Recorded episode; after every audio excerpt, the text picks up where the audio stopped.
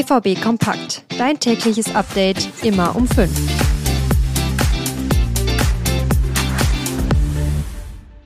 Das DFB-Team ist in den USA angekommen, darunter vier Dortmunder. Die Länderspielpause hat begonnen. Wie der Plan der BVB-Spieler in den nächsten Tagen ist, darum geht's jetzt. Außerdem sprechen wir über einen Spieler, der einen Profivertrag bei Borussia Dortmund bekommen hat. Und damit herzlich willkommen bei einer neuen Folge von BVB Kompakt.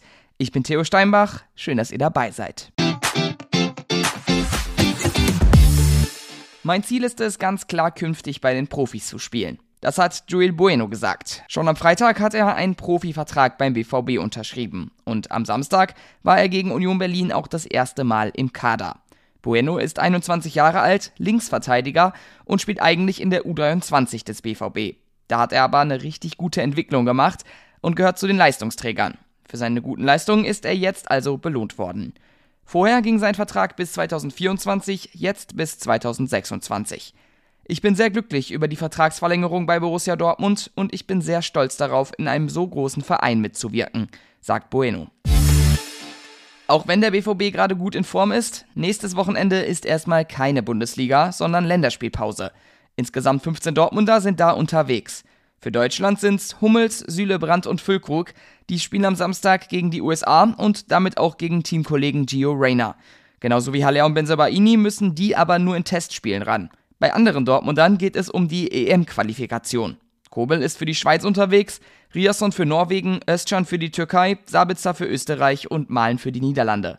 Mokoko und Adeyemi wurden für die deutsche U21 nominiert und Beino Gittens für die englische U21. Sind also einige Dortmunder unterwegs, Terzic hat auf dem Trainingsplatz also nur eine kleine Truppe zusammen. Wer nicht bei der Nationalmannschaft ist, das ist Nico Schlotterbeck. Der wurde von Julian Nagelsmann nicht nominiert.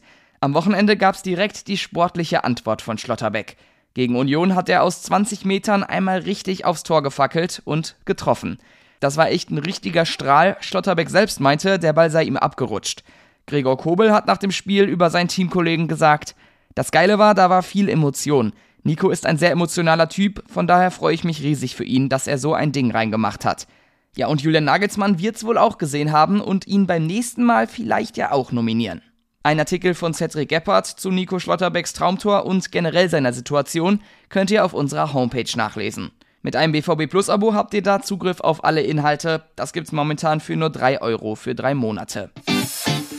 Für den BVB ist die Länderspielpause eine besonders blöde Situation, denn die Dortmunder spielen schon am Freitagabend gegen Bremen. Die DFB 11 zum Beispiel kommt aber erst am Mittwoch aus den USA zurück, inklusive Jetlag und zwei Länderspiele in den Knochen. Bundestrainer Julian Nagelsmann hat aber angekündigt, darauf Rücksicht zu nehmen. Im zweiten Spiel gegen Mexiko will er die Dortmunder bestmöglich schonen.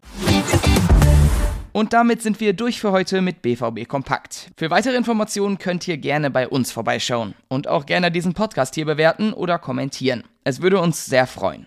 Damit Tschüss für heute, morgen hören wir uns wieder. Bis dann.